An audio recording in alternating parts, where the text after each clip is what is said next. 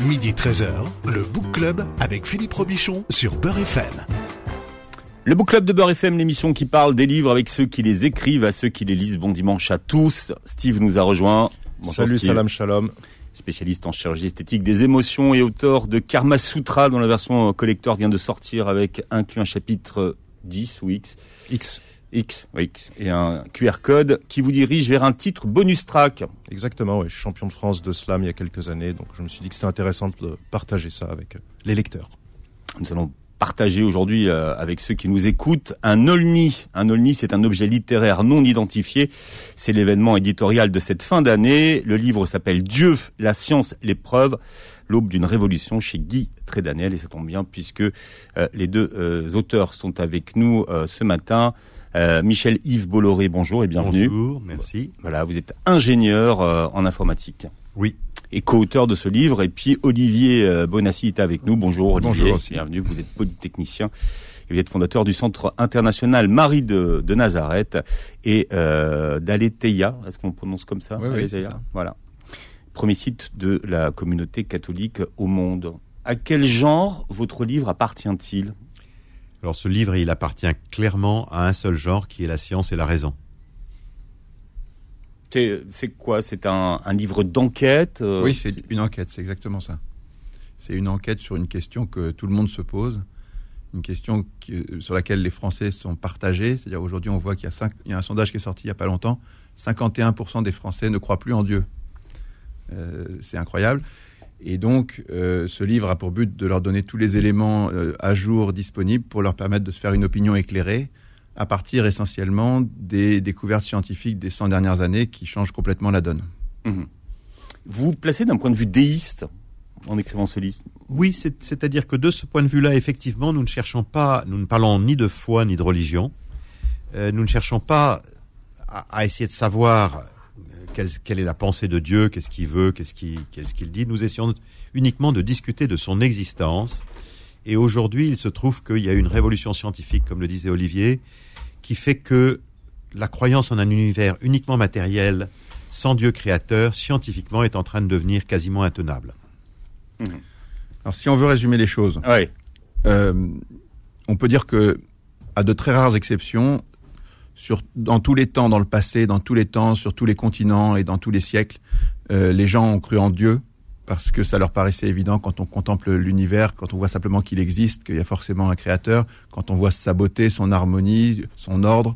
Et puis il y avait quantité de, de miracles, d'apparitions, de témoignages, de rencontres avec Dieu, de, de tas de choses qui faisaient que les gens se disaient Dieu existe et c'était à peu près admis jusque au XVIe siècle où la science C'est-à-dire que tout le monde croyait à ce moment-là. oui, alors ça les religions étaient différentes, bien sûr, mais personne ne remettait en cause, à de très rares exceptions près, Hmm. le fait qu'il y avait un Dieu. Sur qui était Dieu, il y avait des discussions, mais qu'il y ait un Dieu à l'origine de tout ça, tout le monde était d'accord. Sauf qu'à un moment, la science est arrivée à partir de Copernic jusqu'à Freud, en passant par Darwin, Galilée, Laplace, tout ça. Et à chaque fois que la science avançait, on avait l'impression que la religion était sur la défensive, que l'idée de Dieu n'était pas nécessaire, était même une hypothèse dont on n'avait pas besoin.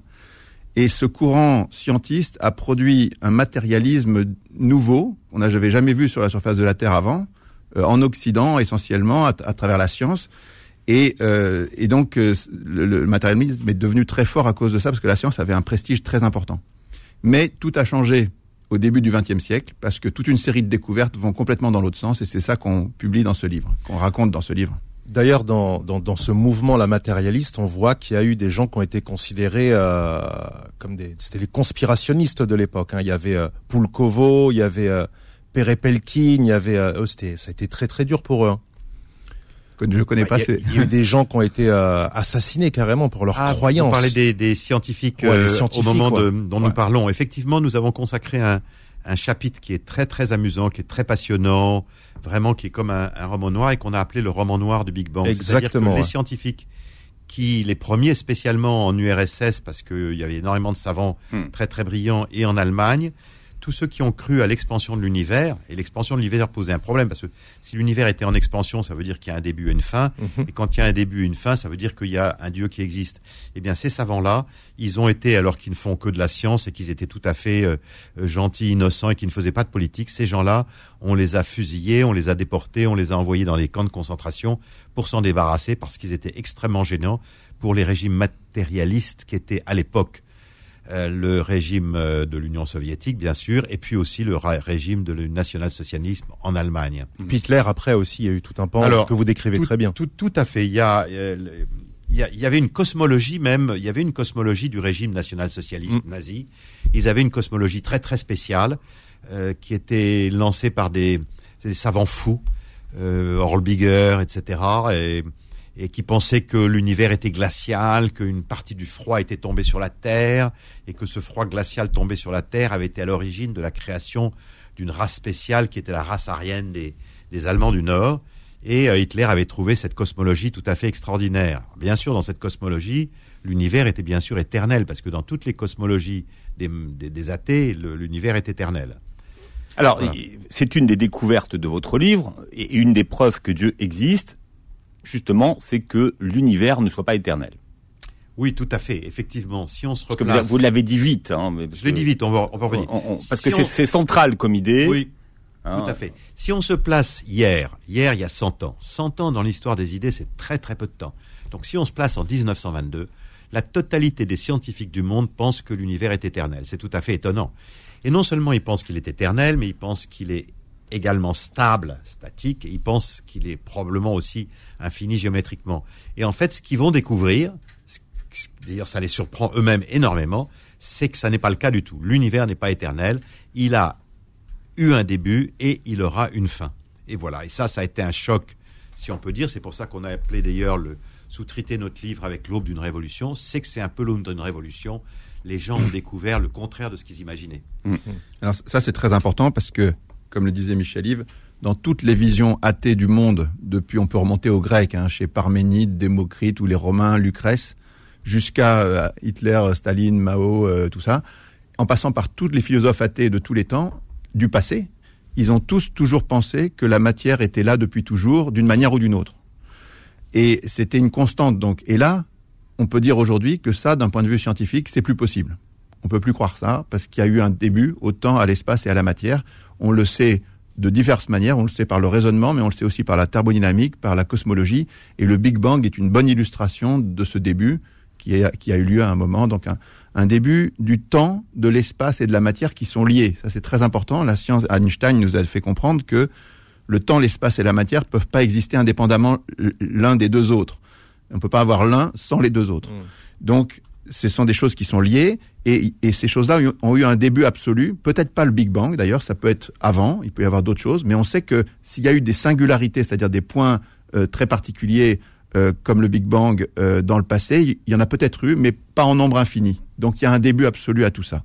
Et ça, ça change totalement et ça prend à rebrousse-poil euh, complètement toutes les visions matérialistes de, l'histoire. Parce que le, le, le début de l'univers pose un problème métaphysique qui est évident.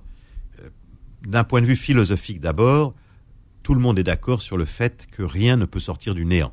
Bon, ça c'est vraiment une idée philosophique très très ancienne. Rien ne peut sortir du néant. Mais une idée Ex scientifique. nihilo nihil, disait Lucrèce, hein, c'est ça. Ex nihilo nihil. Ouais. Voilà. Mais c'est, il y a une raison scientifique aussi qui est bien connue, qui, qui, qui vient s'additionner à la première, c'est que euh, il y a un principe de conservation de l'énergie et de la matière. C'est-à-dire que rien ne se perd, rien ne se crée. Donc si l'univers avait surgi du néant, c'est-à-dire un véritable début absolu, il y aurait en plus une violation euh, de la loi scientifique, d'une des lois scientifiques les mieux connues, qui est la conservation de l'énergie et de la matière. Donc le problème du début de l'univers est un caillou majeur dans la chaussure matérialiste. Moi, j'ai beaucoup aimé le livre. Après, j'ai eu beaucoup de peine, beaucoup de peine en le lisant, quand j'ai découvert ce schéma avec les 19 piliers de l'univers. Et j'ai eu beaucoup de peine en pensant à tous les athées qui vont voir ça. Je me suis dit, est-ce que c'est pas trop violent cette image dans le livre? Alors effectivement, c'est tout à Parce fait. que là, c'est, ça, ça y va. Après, vous défilez les règles une par une, et là, c'est bam, bam, bam. C'est, très fort, hein, c'est très violent. Alors effectivement, on a essayé de faire que ce livre soit vraiment accessible à tous. On a essayé de de faire des analogies avec les histoires. On a mis des images, on a mis des dessins. Il faut que ce livre soit vraiment euh, toute personne à partir de 15-16 ans doit pouvoir lire ce livre, même quand on a, euh, même j'allais dire pas son bac. C'est pas les, parce que les idées sont sont pas tellement tellement complexes. En fait, ce qu'on a découvert, en plus du fait que l'univers avait un début et une fin, ça c'est déjà en, en soi un très gros problème. On a découvert également que l'univers dépendait de réglages nombreux, ce qu'on appelle des constantes, des paramètres, que ces paramètres, ils Des réglages fins. des Oui. réglages fins, c'est ces Comme du paramètres papier à musique d'ailleurs, Ouais. c'est écrit. voilà, c'est tout à fait extraordinaire. C'est-à-dire que ces réglages fins, ce sont des nombres qui ont parfois 10, 12, 15, 20 chiffres les uns après les autres. Et si on change le dixième, le douzième ou le quinzième de ces chiffres, eh bien l'univers se casse la gueule. Donc c'est tout à fait extraordinaire. Notre univers est infiniment improbable. Si on changeait la vitesse de la lumière d'un temps soit peu, le monde n'existerait plus. Si la vitesse d'expansion du début de l'univers était changée un temps soit peu, le monde n'existerait plus non plus.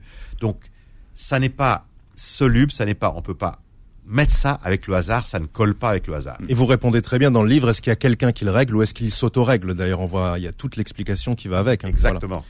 C'est-à-dire que euh, les nombres, il y en a 20 ou 30, plus exactement Mm. une trentaine. Il y a un glossaire à la fin, d'ailleurs, j'invite les gens, il y a de très bons glossaires à la fin sur les nombres, et c'est très bien fait. ouais. Imaginez, un, vous voulez faire décoller un 747, vous avez 30 compteurs en face de vous et vous savez qu'il peut décoller que si vous mettez chaque cadran exactement sur le bon chiffre à un dix millième de réglage près. Est-ce que vous pensez que ça peut être par hasard que les 30 cadrans se mettent sur le bon truc pour Mm. que l'avion décolle Eh ben, l'univers peut pas décoller, c'est-à-dire qu'il peut pas produire des atomes stables ou des étoiles qui brûlent 10 milliards d'années ou la vie complexe s'il n'y a pas des réglages de ce type-là en physique, mais en biologie c'est encore plus fou. Euh, parce que les réglages de la physique sont relativement connus, on en parle depuis très longtemps, de, enfin de très longtemps, depuis 20 ans, 30 ans, de ces réglages fins euh, des 30 constantes euh, de l'univers. Mais on a euh, eu beaucoup de plaisir à écrire un chapitre sur la biologie avec des grands spécialistes, Ouais. qui, est, qui est à mon avis euh, stupéfiant parce que on se rend compte que en plus des réglages de la physique, vous avez des réglages au niveau de la biologie pour que la vie puisse émerger, euh, qui sont faramineux. Alors, Alors- oui, mais cette histoire de, donc de, de réglage fin, si on comprend bien, c'est une preuve scientifique de l'existence de Dieu. Oui, absolument, parce que on peut dire que on peut dire que c'est une preuve scientifique de l'existence de Dieu, parce que ça veut dire que les réglages de l'univers sont d'une infinie improbabilité, sont infiniment improbables. Donc pour que l'univers, si Dieu n'existe pas, la seule loi, c'est le hasard et la nécessité. C'est la seule loi de l'univers si Dieu n'existe pas. Eh bien, avec le hasard et la nécessité, l'univers est absolument incompréhensible. Il est tellement improbable que personne ne peut croire ça. Olivier racontait que c'était dans un avion où il y avait 30 cadrans avec euh, 30 nombres euh, qui étaient réglés jusqu'à la 15e décimale. Voilà, notre univers, c'est pas possible que ce soit comme ça. Donc, Alors, le hasard. attendez, attendez, Ouais, bien sûr. parce que euh, les matérialistes, euh, ils, ils ont quand même essayé de réagir par rapport à tout ça. Ouais. Euh, donc, sur le premier point, comme vous l'avez bien résumé tout à l'heure, il y a deux points. hein. Il y a le point du début de l'univers qui est attesté par toute une série de disciplines et le point du réglage fin qui est attesté par toute une autre série de disciplines scientifiques. La question, c'est est-ce que ce sont des preuves? Alors, si on prend le premier point, le premier point il est extrêmement simple. Vous avez un début au temps, à l'espace et à la matière, donc il y a une cause qui n'est ni temporelle, ni spatiale, ni matérielle, qui est donc transcendante à notre univers et qui a créé cet univers, cette matière, ce temps et cet espace avec puissance. Euh, voilà. Vous avez deux niveaux. Alors, si vous êtes un athée, vous devez contester l'un des deux niveaux. Vous devez dire, alors, il n'y a pas de début à l'univers. Ça, ça devient très, très compliqué aujourd'hui. Ou alors, vous devez dire, il n'y a pas de cause. ça s'est fait tout seul, sans une cause. Et là, on arrive à des choses très amusantes parce que vous avez parmi les plus grands scientifiques un gars qui s'appelle Stephen Hawking. Vous savez, celui qui était sur Ouais, vous en euh, parlez très bien dans le livre. Stephen Hawking, à un moment, il, il dit bon, moi, je veux rester athée, donc j'explique que l'univers s'est créé tout seul euh, à partir de rien à cause de la force de gravité. Et il y a son collègue d'Oxford, qui John Lennox, qui dit une absurdité reste une absurdité, même quand elle est proférée par un scientifique mondialement connu. J'adore ce passage parce que on voit dans quel corner les gens sont mis quand ils sont obligés de- d'essayer de, trouver des, des alternatives. Ça, c'est pour la partie du début. Alors sur la partie du réglage, ils ont, on arrive à des chiffres faramineux, une chance sur euh, 10 puissance 60 euh, que ce soit réglé comme ça en matière physique et une chance sur 10 puissance 340 000 en matière biologique. Et les gens disent, bon, c'est peut-être parce qu'il y a une infinité d'univers et Mm. qu'on est celui qui a eu de la chance d'être dans ces réglages, Les multivers. les multivers. Alors, Dieu, la science et les preuves. On a une heure pour en parler. On, va, on, on va continuer à, à, à développer un Dieu existe. C'est maintenant scientifiquement en prouvé, en tout cas dans le livre que vous publiez, L'aube d'une révolution chez Guy Daniel. C'est le Book Club jusqu'à 13h ce Bord FM. Le Book Club revient dans un instant. Midi 13h, le Book Club avec Philippe Robichon sur Beurre FM. J'aime bien les histoires euh, des livres, en fait, finalement. C'est un livre qu'on n'avait pas vu, il était sous les radars, s'appelle Dieu, la science et l'épreuve. D'abord, il n'y a pas le hein, c'est Dieu, la science, l'épreuve.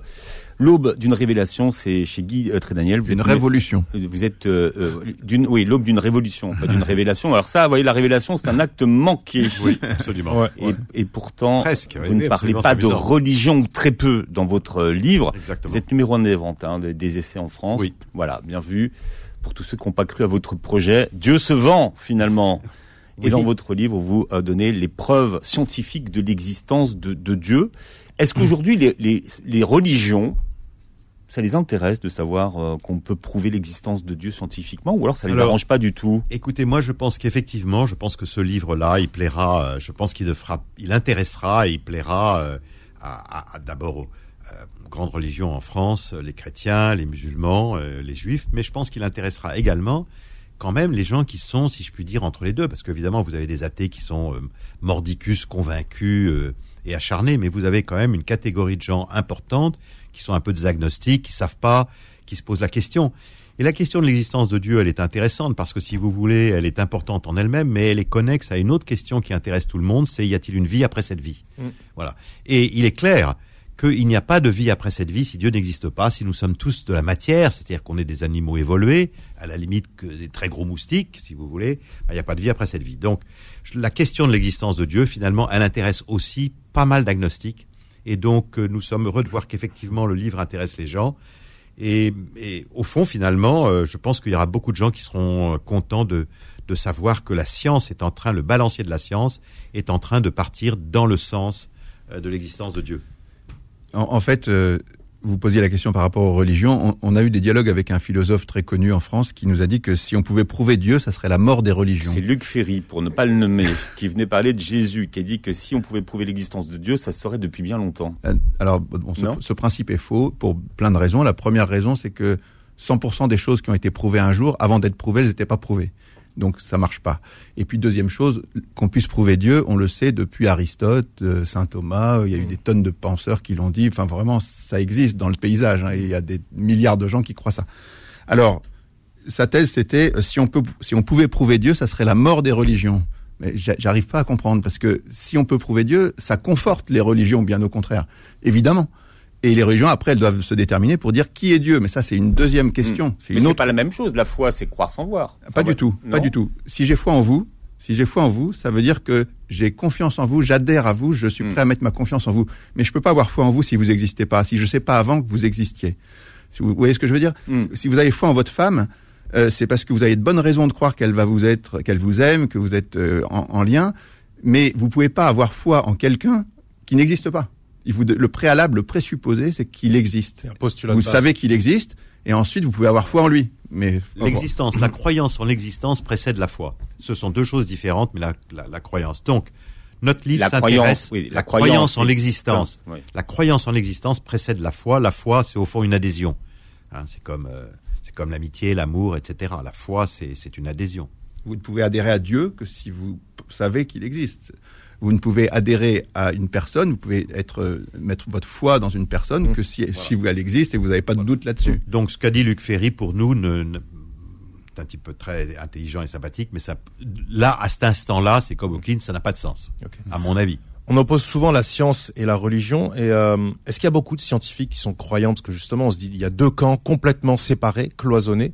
Ou est-ce que c'est une erreur de penser ça? Aux États-Unis, on, on, a dans le livre, un, on, on, a sorti un certain nombre de sondages qui ont été faits. Aux États-Unis, qui est le pays le plus avancé scientifiquement, euh, et, de, et de très loin, puisque presque aujourd'hui tous les, cosmolo les cosmologistes sont, sont, sont américains. Les prix Nobel. Euh, et les prix Nobel sont en grande majorité américains.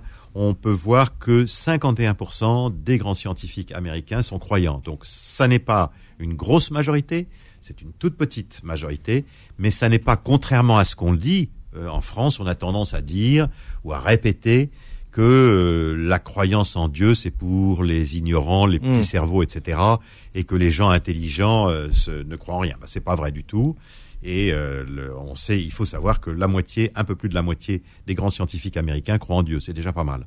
Alors dans le public, on a aussi beaucoup de gens qui, euh, qui eux vont penser, vont, vont dire, euh, ils vont réfuter Dieu parce que dire, bah, il y a des erreurs dans la Bible en fait. Et par exemple, la Terre est plate, c'est dit dans la Bible, donc euh, bah, tout est faux. Alors là, là, il y a un chapitre là-dessus. La, Ouais, la. Bible n'a jamais dit que la Terre était plate. Avec un très beau schéma d'ailleurs. Voilà, Pourtant- la Bible n'a jamais dit que la Terre était plate. on- on reproche à la Bible justement d'avoir popularisé cette idée que la Terre était plate. Eh bien, c'est une, c'est une, si vous voulez, il y a beaucoup d'histoires comme ça qu'on raconte, qui deviennent, qui plaisent aux gens, et alors elles, elles finissent par devenir, euh, Légende tout le monde les répète ouais. sans les vérifier, et il y a, on, on- on défie qui que ce soit de trouver un seul passage de la Bible où il est dit que la Terre est plate. Olivier. ouais. Oui, alors on a deux chapitres sur la Bible. Très Un, bien expliqué. un ouais. pour dire que la Bible, euh, c'est les, les Hébreux qui ont dit qu'ils avaient une révélation. Ils ont sorti des vérités absolument improbables. On va en parler. Exactement. Et puis il y a une deuxième partie pour dire que les erreurs qu'on reproche à la Bible ne sont pas des vraies erreurs, c'est une question de contexte, il faut comprendre de ça. Mais le la première partie, le premier chapitre est très intéressant parce que finalement, qu'est-ce qui s'est passé? Vous aviez dans l'Antiquité des grands empires, vous aviez l'Égypte, la Mésopotamie, les Perses, les Grecs, les Romains, tout ça. Ils avaient tous des savants, des astronomes, des bibliothèques, une vie intellectuelle intense. Et puis arrive un gars qui s'appelle Abraham, qui est en fait un bédouin, qui a des troupeaux, et puis voilà, derrière Moïse, tout ça. Et c'est des gens qui ont, qui sont juste des bergers. Et tout d'un coup, ils disent que eux, ils ont une révélation. Et, ils disent, attendez, vous, vous croyez tous qu'au ciel, il y a des dieux nombreux, divers, avec des têtes de chameaux qui se battent les uns avec les autres avec des histoires pas possibles. En fait, tout ça, c'est pas vrai. Vous avez le vrai Dieu, il est transcendant, il a tout créé à partir de rien, il, il a fait l'univers avec un début, une fin, et il s'use. Et puis vous croyez que les hommes, parmi les hommes autour de vous, vous avez des gens qui sont des demi-dieux, d'autres des héros, d'autres des sous-hommes, des esclaves, et, puis voilà. Tout ça, c'est pas vrai. On est tous fils d'Adam, on est tous au même niveau. Et puis dans la nature, vous pensez qu'il y a des sources, des forêts, et des morceaux de bois dans lesquels il y a des dieux. Tout ça, c'est pas vrai. C'est de l'idolâtrie. Ça n'existe pas. La nature, c'est la nature. Et puis au ciel, vous avez le soleil et la lune. C'est deux lampadaires en fait. Vous croyez tous que c'est des dieux. C'est pas des dieux. Mais toutes les civilisations ont nommé. On a mis un tableau dans le livre il est très bien où fait. vous avez le nom que chaque civilisation a donné comme Dieu Mm. au soleil, soleil. et à la lune. Ouais. Et les Hébreux ils disent non, non, ça c'est juste des lampadaires pour éclairer. Comment ces gens-là ont eu cette euh, révélation? Enfin, ou ces, vérités-là qu'ils ont affirmées contre toutes euh, les autres civilisations qui étaient bien plus prestigieuses qu'eux, ils ont affirmé ça. En fait, c'est eux qui avaient raison sur tout. Alors, comment ils ont fait ce strike-là? Comment ils ont fait euh, Comment ils ont coché toutes les bonnes cases À partir de quoi Explication A. Les Hébreux disent nous, on a un Dieu qui s'est révélé à nous. Et puis explication B, euh, les athées, ils doivent aller ramer un peu pour trouver une explication. On n'en a jamais trouvé. Mm. Voilà, l'explication, ils auraient eu de la chance, est un peu, un peu grosse, elle est difficile à avaler. Et donc, effectivement, cette histoire d'Abraham et de ses descendants, euh, qui euh, sont les seuls à détenir la vérité sur le plan cosmologique, alors que tous les autres empires beaucoup plus savants, qu'on admire, euh, effectivement, euh, les Perses, la Mésopotamie, Babylone, Ninive, euh, Athènes, Rome, tous, ces, tous les autres, en fait, ils ont tort. Il n'y a que Abraham qui a raison. Mm. Donc c'est tout à fait étonnant. Et, et, et l'hypothèse que ce soit un coup de bol, on donne dix exemples en plus de cosmologie là-dedans. Tout à fait, ouais. Donc l'hypothèse que ce soit un coup de bol est pas très, est pas très réaliste. Si vous voulez, on appelle ça les anomalies de l'histoire. Comment est-ce que la science progresse À chaque fois que la science développe une théorie, pour la, science ne dit pas directement le réel, elle dit des théories qui, qui s'approchent du réel et qui essaient de l'expliquer par des équations. Mais euh, quand une, une théorie comme celle de Newton ou celle de Maxwell euh, arrive à un problème euh, dans un certain domaine, on voit qu'il y a une anomalie. Les scientifiques sont obligés de réfléchir pour trouver l'explication. Et c'est les anomalies, la recherche des anomalies qui fait progresser la science. Là, on parle d'anomalie dans l'histoire. Ce, ce qui, ce qui est arrivé au peuple hébreu, qui a sorti toutes ces vérités, c'est une anomalie. D'un point de vue scientifique, il faut la regarder rationnellement en disant quelles sont les hypothèses, comme une enquête. Mm. Alors après, il y y a la, mer- il y a la mer qui s'écarte. Enfin, il y y a plein de, il y a plein d'événements qui, et plein de récits qui sont racontés par la, par la Bible. Ça, c'est la deuxième partie. Ouais. Oui, Tout à fait. Écoutez, euh, il y a eu énormément, vous parliez tout à l'heure de la tête est plate, euh, il y a eu énormément euh, de, de- de choses en disant que la Bible s'était trompée. En fait, euh, c'est pas du tout vrai. On va prendre par exemple l'exemple où tout le monde dit la Bible c'est ridicule. Euh, elle décrit un monde qui a été euh, euh, créé en sept jours, en six jours, en sept jours, etc. Et donc c'est ridicule puisqu'on sait très bien que la Terre, aujourd'hui, l'univers a été créé il y a 13 milliards d'années et la Terre a été créée il y a 4 milliards d'années. Mais ces gens qui portent ces accusations, qui sont en fait un peu ridicules, sont très ignorants parce que le mot milliard a été inventé par des Français. Je crois que c'était au, Au Moyen Âge, au- un peu voilà au 15e siècle ou quelque chose quelque chose comme ça. Le mot milliard et la notion même de milliard n'existait pas. Donc comment voulez-vous que euh, le Dieu unique puisse révéler à Moïse, et d'ailleurs quel intérêt ça avait, que la Terre ou l'univers avait 13 milliards d'années, même le mot n'existait pas. Donc en fait, dans la Bible, Dieu va leur expliquer la chose la plus importante, c'est-à-dire que l'univers a été fait progressivement. Et une fois de plus, la Bible a raison. L'univers n'a pas été fait, n'est pas éternel, et il n'a pas été fait d'un coup. Il a été fait progressivement en un certain temps. Alors que Dieu nous explique que ce soit en six jours, en sept jours, etc., il ne pouvait pas expliquer que c'était des milliards d'années. D'ailleurs, ce chiffre des milliards d'années, on ne le connaît que depuis 50 ans, Mm. à peine. Donc, quel sens est-ce que ça aurait pu avoir il y a 100 ou 200 ans s'il avait eu, en disant c'était des millions de millions, de, etc. Donc, si vous voulez, on, on démonte dans ce chapitre sur les erreurs de la Bible, on démonte le fait que les accusations sur les erreurs de la Bible, en fait, finalement, quand on les regarde les unes après les autres, en fait, elles sont toutes fausses, ces accusations. Et la méthodologie que vous, vous expliquez, la méthodologie, elle est très précise et c'est très intéressant en tout cas. Moi, je trouve, Ah. moi personnellement, je trouve ça passionnant parce Ouais. qu'on est à la, si vous voulez, on est à, à l'intersection entre la science, euh, l'histoire de la science, et puis euh, effectivement les piliers de les piliers de la foi, Mm. de la croyance en Dieu. Mais ça marche pour le Coran aussi, hein, ce que vous dites pour la Bible. Ça marche pour la Torah, c'est ça les marche mêmes, pour c'est les Torah. mêmes, c'est les mêmes origines. Partout, on a les mêmes, sûr, on a même- partout. on a les mêmes textes d'origine. Oui. sur, sur cette question de, de, de la naissance de, du monde et de la relation aux autres et à la nature, ce qu'il faut bien voir, c'est que en un instant, cette révélation, elle permet aux Hébreux de vivre dans un monde, euh, comment dire, de- ce qui intéresse Dieu, c'est la, la relation avec nous. Quelle relation va, enfin, en tout cas selon la Bible, la Bible dit ce qui est Mm. intéressant, c'est de, que vous ayez une relation avec Dieu, que vous aimez Dieu et nous euh, et que, que Dieu vous aime. Bon, mais pour vivre correctement une relation, il faut être purifié d'un certain nombre de choses. C'est-à-dire qu'il faut que la relation, avec- que on, sache qu'il n'y a pas 100 000 lieux au ciel, mais qu'il n'y en a qu'un seul, qu'on sache que les hommes sont au même niveau et que la nature, on n'est pas de problème avec ça. Une fois qu'on on a ça, on peut vivre normalement. Après, savoir que la Terre, avoir une connaissance euh, spéculative sur le nombre d'années qui ont eu, euh, qui ont existé depuis le début de l'univers, ça, ne- ça nous sert à rien. Enfin, c'est, vous voyez, c'est, de la culture. Bon, c'est intéressant d'un point de vue euh, théorique, mais ça, dans notre vie quotidienne, ça sert strictement à rien. Donc, on s'aperçoit que ce qu'a fait la Bible, c'est qu'elle a permis à ce peuple de vivre une relation vraie avec Dieu, et elle n'a pas euh, cherché à changer sa culture, à ses croyances euh, scientifiques de l'époque. Ça, ils n'ont pas changé, ils n'ont pas euh, eu des, comment dire, ils n'ont pas fait des découvertes immédiates, voilà. Ou- Vous voyez, la croyance, ça, effectivement, comme dit Olivier, la croyance en un Dieu unique, non seulement elle, non seulement elle a un, un intérêt, c'est qu'elle est juste, mais elle est libératrice. C'est-à-dire que à l'époque, la plupart des pays vivaient dans des avec des, des croyances très aliénantes, c'est-à-dire Mm. qu'ils avaient des superstitions, ils étaient obligés de faire des sacrifices, ils sacrifiaient même des enfants Ouais. ou des gens, il y avait des sacrifices humains qui étaient absolument épouvantables, et donc ils vivaient d'une certaine façon assez terrorisés. Ils pensaient qu'il y avait des, des divinités cachées dans les arbres, dans les sources, dans les rochers. Ils offraient des cadeaux et des sacrifices à des dizaines et à dix dizaines de divinités. Donc ils avaient une vie qui était en fait empoisonnée.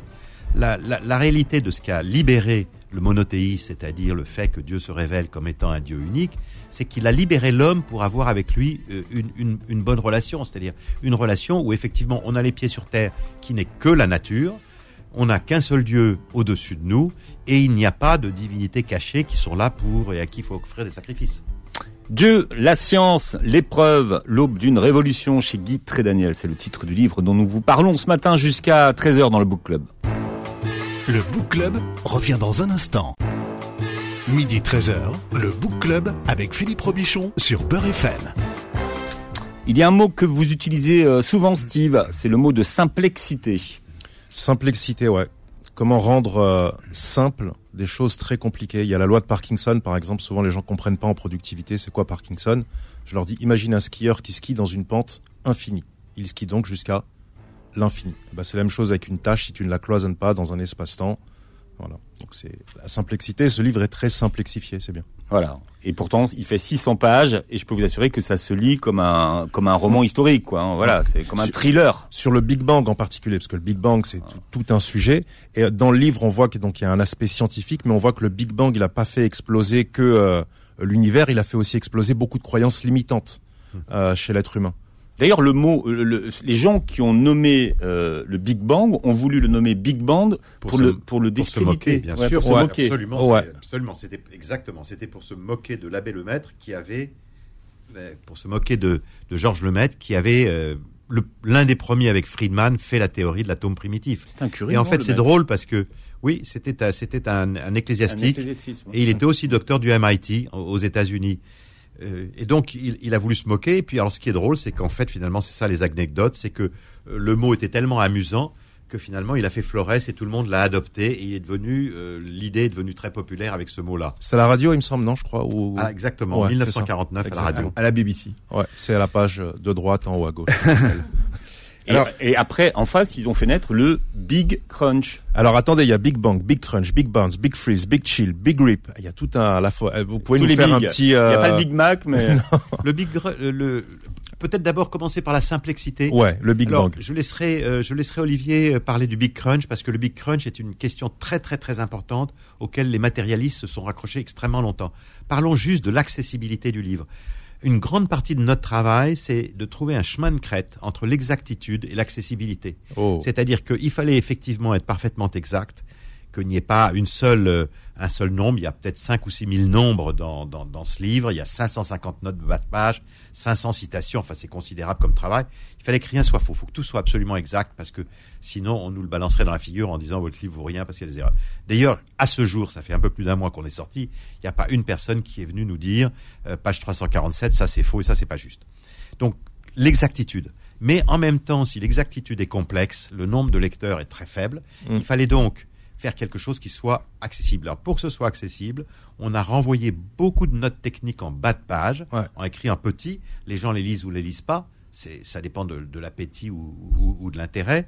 On a trouvé des analogies. On a essayé de constamment garder des mots euh, qui soient des mots connus en évitant euh, des mots, si je puis dire, où on se sent intelligent parce qu'on utilise des mots très très compliqués. Donc on a fait un très gros travail pour que le livre soit vraiment accessible. Et puis, en plus de ça, les chapitres sont relativement indépendants, c'est-à-dire que si on trouve vraiment un truc un peu compliqué, un peu rasoir, un peu barbant, eh ben on saute au chapitre suivant. Hmm. Voilà. Alors, je pense que ce serait bien qu'Olivier nous dise un mot du Big Crunch que vous citez, parce que le Big Crunch a été euh, un parachute, une, une tentative de parachute, de planche de secours pour les matérialistes.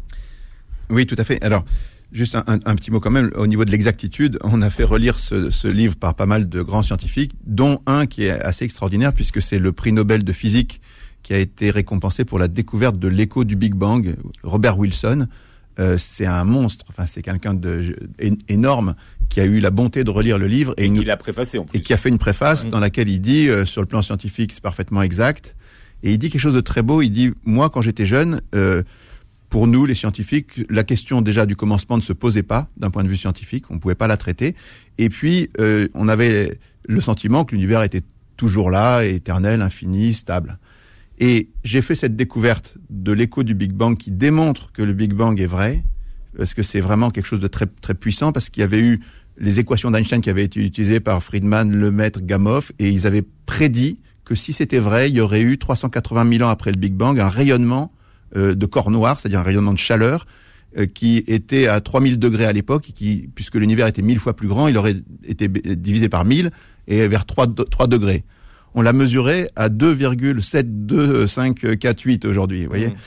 Et donc, les, le- le- notre prix Nobel, il dit, j'ai découvert ça, c'est la preuve du début, et maintenant la question de la création se pose obligatoirement. Et j'ai trouvé ça fantastique parce qu'effectivement, c'est exactement ce, ce, mouvement dont on vous parle de, de remontée de la science qui euh, en faveur de Dieu, Hmm. puisque la question de la création est posée. Voilà. Pour parler du Big Crunch, alors donc le Big Bang a été euh, euh, lancé, l'idée a été lancée en 1922 par Friedman, en 1927 par euh, Lemaître. Ça a été Einstein a dit c'est n'importe quoi. Puis finalement, il a dit c'est la plus Il est grande revenu erreur. dessus. Il est revenu ouais, dessus. Mais attention, Einstein est mort en 55, donc on n'avait pas encore la preuve du Big Bang. Lui, il avait admis l'expansion de l'univers parce qu'il l'avait vu avec Hubble. Mais euh, le Big Bang, euh, ça paraissait tellement fou. Vous vous rendez compte que tout l'univers soit rassemblé dans un point 10 milliards de milliards de fois plus petit qu'un atome d'hydrogène. Personne ne peut croire ça. Et en fait, c'est la réalité. Et donc, on l'a constaté dans les années 60 pour deux raisons. Parce qu'on a re- retrouvé ce rayonnement de fond cosmologique qu'on mesure chaque euh, jour de mieux en mieux maintenant, et qui est vraiment la preuve. Et puis, il y a une deuxième chose, c'est que selon les équations, dans les trois premières minutes de l'univers, on avait formé tous les atomes d'hydrogène, quelques atomes d'hélium et des traces de, lithium, beryllium et deutérium. Euh, c'est exactement la composition des premières étoiles telles qu'on l'a vu dans l'analyse spectrale. Euh, les, les étoiles les plus lointaines, elles font exactement ça 75% d'hydrogène, 25% d'hélium et quelques traces d'autres gaz.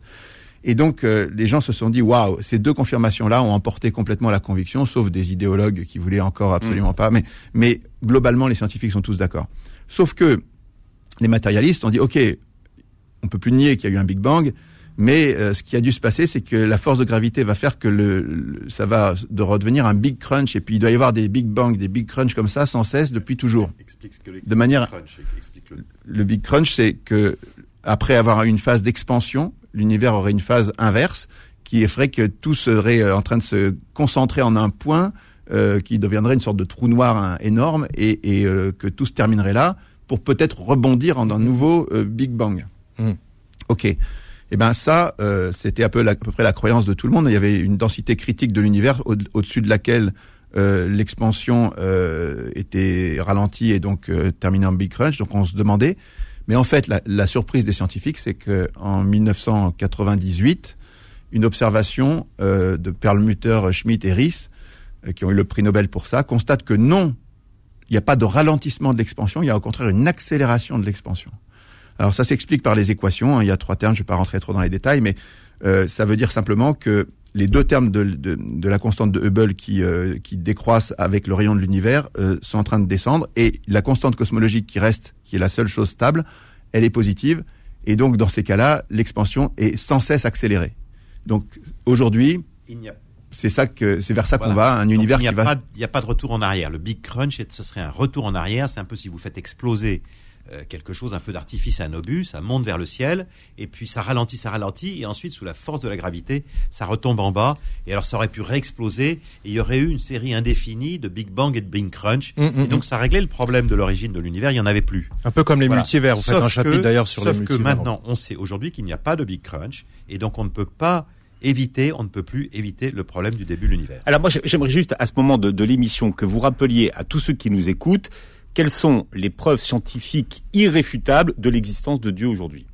Alors, les preuves scientifiques irréfutables sont peuvent être résumées en deux preuves. Une qui a un début absolu au temps, à l'espace et à la matière, et une deuxième qui est que le réglage des constantes initiales, des données initiales de l'univers et des lois de la physique et de la biologie est totalement hallucinant et peut difficilement s'expliquer en dehors d'un réglage par une intelligence et une volonté.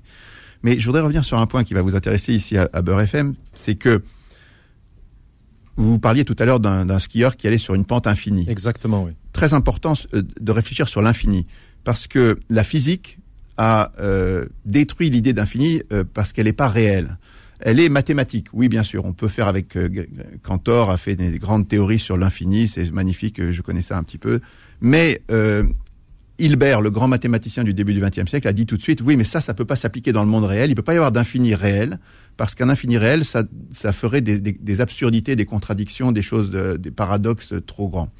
Et c'est très important parce que à une époque, on pensait qu'on pouvait aller à une vitesse infinie. La réponse d'Einstein, c'est non, on peut pas dépasser la vitesse de la lumière. À une époque, on pensait qu'on pouvait diviser un segment de manière infinie en deux, en quatre, en huit, en tout ça, et sans jamais s'arrêter, arriver à. En fait, la réponse des, physiciens, c'est non. Au bout d'un moment, il y a des quantas qui sont des, des, parcelles de, de, matière qu'on peut pas aller en dessous. À un moment, on pensait qu'on pouvait aller un temps infini dans le passé. Eh bien, la réponse est non. Et alors là, elle vient de, loin, elle vient de la science, par la thermodynamique, la cosmologie et le Big Bang. Mais avant même, il y avait des penseurs musulmans en particulier, mais euh, Aristote et les grands, euh, même Aristote pensait que l'univers était éternel. Et puis, vers le sixième siècle, il y a un commentateur d'Aristote qui s'appelle Philopon, euh, qui dit non, non, non, en fait, quand on réfléchit bien, c'est pas possible, un infini dans le passé. Et, et, Bah oui. et cette idée, et cette idée-là, elle est reprise par les penseurs euh, musulmans euh, qui sont euh, Al-Ghazali et Al-Kindi, et puis Saint Bonaventure au Moyen Âge, et, et tous ces gens-là disent non, réfléchissez deux minutes. Si vous si vous comptez en, à partir de maintenant, 1, 2, 3, 4, 5, et que vous vous arrêtez jamais, vous allez vers l'infini, mais ça restera toujours un infini potentiel. Ce sera jamais un infini actuel, un infini réel. Mm, mm, mm. Vous atteindrez jamais l'infini. Mais pour la même raison qu'en partant de maintenant, vous pouvez jamais atteindre l'infini, vous pouvez pas partir de l'infini et atteindre maintenant. Ça serait comme sauter d'un puits sans fond, c'est pas possible. Donc, ça, ça avait été vu dès le Moyen Âge, je vous dis, par tous ces gens-là. Et, et on appelle ça, c'est pour ça la preuve du kalam, c'est un mot qui vient de, oui, de- voilà, de, Mm. de discussion en, en arabe. Donc cette preuve du kalam, elle est très très forte. Tout ce et, qui un et la science vient de là euh, justifier. ben, euh, voilà. Je rappelle pour les auditeurs, tout ce qui a un commencement a une cause. Or, l'univers a un commencement, donc l'univers a une cause. Exactement. On est d'accord. Voilà. C'est ce qu'il fallait euh, démontrer? Euh, que- vous vous expliquez ce que vous appelez une preuve scientifique finalement, hein, parce que euh, vous parlez de, de preuves. Mais qu'est-ce qui, qu'est-ce que, quel genre de preuve euh, vous agrée et, et qu'est-ce qui fait que vous acceptez telle ou telle preuve plutôt qu'une autre? Alors, écoutez, sur, la notion de preuve, il n'existe de preuve véritablement absolue qu'en mathématiques. En mathématiques, il y a des preuves absolues, c'est-à-dire des preuves qui sont vraies il y a 2000 ans, qui seront vraies dans, dans 2000 ans, qui seraient vraies même sur une autre planète et même dans un autre univers. Donc ça, ce sont les preuves mathématiques, elles sont absolues. Dans le réel, il n'y a pas de preuve absolue. En fait, ce qu'il faut, c'est faire des théories, voir si les théories qu'on fait ont des implications qui sont comparables au monde réel, et voir si elles collent au monde réel ou pas. C'est comme ça qu'on fait, et, et c'est comme ça qu'on dit que cette théorie est juste ou qu'elle est fausse. Et si les implications sont contraires, euh, eh bien, on dit que la théorie est fausse. Appliquons-nous ça à l'inexistence de Dieu. Donc, l'inexistence de Dieu, c'est une théorie, comme une autre. C'est c'est vrai. L'inexistence de Dieu, c'est une théorie. Très bien. Cette théorie, elle a des implications, notamment que l'univers ne peut pas avoir de début ex nihilo. On vient de le dire, on en a longuement parlé. Alors jusqu'à maintenant, ça servait à rien de savoir que l'univers n'avait parce que finalement, on n'avait pas de preuves. Mais maintenant, depuis le XXe siècle, on sait que l'univers a eu un début, et puisqu'il a eu un début, eh bien, c'est que cette implication est fausse. Si l'implication est fausse, eh bien, la théorie est fausse. Donc, la théorie de l'inexistence de Dieu et pour de l'inexistence de Dieu est donc fausse. Voilà, voilà comment on peut dire ce qu'est aujourd'hui, à mon avis, une preuve en science réelle. Mais euh, je voudrais revenir un tout petit peu là-dessus parce que qu'est-ce que c'est qu'une preuve dans le monde réel, dans le, dans le langage courant? Une preuve, c'est quand vous êtes devant un tribunal ou dans une enquête de police et vous cherchez des preuves, c'est-à-dire des éléments concrets qui vont infirmer une thèse et confirmer une autre thèse. Euh, je donne toujours l'exemple de, je sais pas si vous connaissez le Cluedo, le colonel Moutarde dans le chandelier, avec le chandelier dans la véranda, il- vous avez des traces de sang euh, sur le, le chandelier, vous avez des empreintes du gars partout, il y a trois gars qui l'ont vu et qui témoignent, lui il avoue, et il y a une caméra de vidéosurveillance qui l'a vu. Quand vous avez tout ça, le tribunal il, il rigole, il dit bon bah les preuves sont là, elles sont toutes là quoi. Et donc le mec est coupable. Mais c'est pas tout à fait vrai parce que on pourrait tout à fait être dans un gigantesque complot. où On a trafiqué les vidéos, euh, les témoins sont des faux témoins. Lui, pour une raison X ou Y, il dit Il a été acheté, etc. Exactement. Donc il n'y a pas de preuve absolue de ce type-là dans le. Mais ce qu'on appelle nous dans notre monde des preuves, ce sont ces éléments factuels. Ce sont différents des évidences mathématiques ou des maths en trois coups euh, quand Mm. vous êtes aux échecs, parce que là on est dans un univers limité et, et bien connu.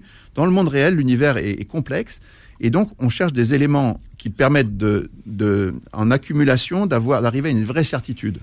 Et ben c'est exactement à ça qu'on arrive avec Dieu. C'est euh, alors après vous pouvez trouver des théories abracadabrantesques absolument folles que que- qu'il n'y aurait pas de début à l'univers, mais franchement il faut vraiment euh, grimper au rideau. C'est bien très compliqué quoi.